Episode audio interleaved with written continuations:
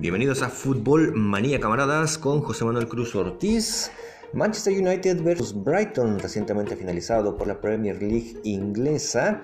Resultado 2 a 1 en favor del Manchester United ante un equipo complicado como el Brighton, que la neta le puso el asunto complejo al Manchester United. Los de Solskjaer al final de cuentas logran salir con la victoria.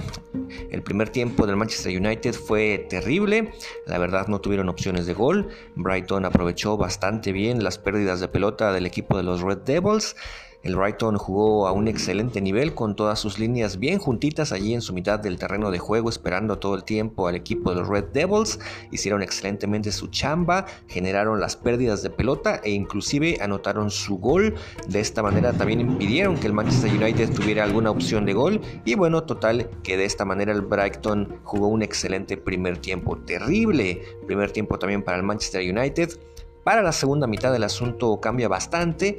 Los Red Devils se acordaron que saben jugar. Empezaron a aparecer los futbolistas importantes en este Manchester United. Apareció por fin Bruno Fernández con una excelente asistencia a Marcus Rashford para el primer gol del Manchester United. La definición del el futbolista inglés fue exquisita con un toque colocado de parte interna segundo palo. Auténtico villarista en esa anotación. Rashford, quien normalmente suele fallar algunas jugadas, pero la neta en esta ocasión lo hizo de extraordinaria manera.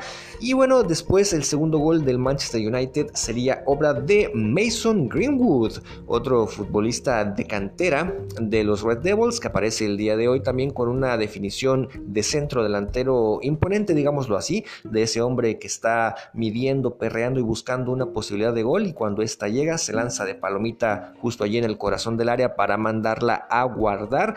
Una asistencia charra, muy charra de Paul Pogba para este gol de Greenwood. De hecho, el futbolista francés era notorio lo que intentaba. Una volea le pega muy mal, mordido de hecho. El pase o el balón no va ni siquiera al arco, va para donde está Greenwood y afortunadamente pues para los Red Devils este hombre la manda a guardar con la palomita ya mencionada. Así estuvo el show, el resumen en total y la radiografía me dice que Manchester United es un equipo, ya sabemos, completamente irregular que te puede dar un excelente segundo tiempo, como en este caso fue, pero a la vez en un mismo partido te da un pésimo, paupérrimo y gris primer tiempo.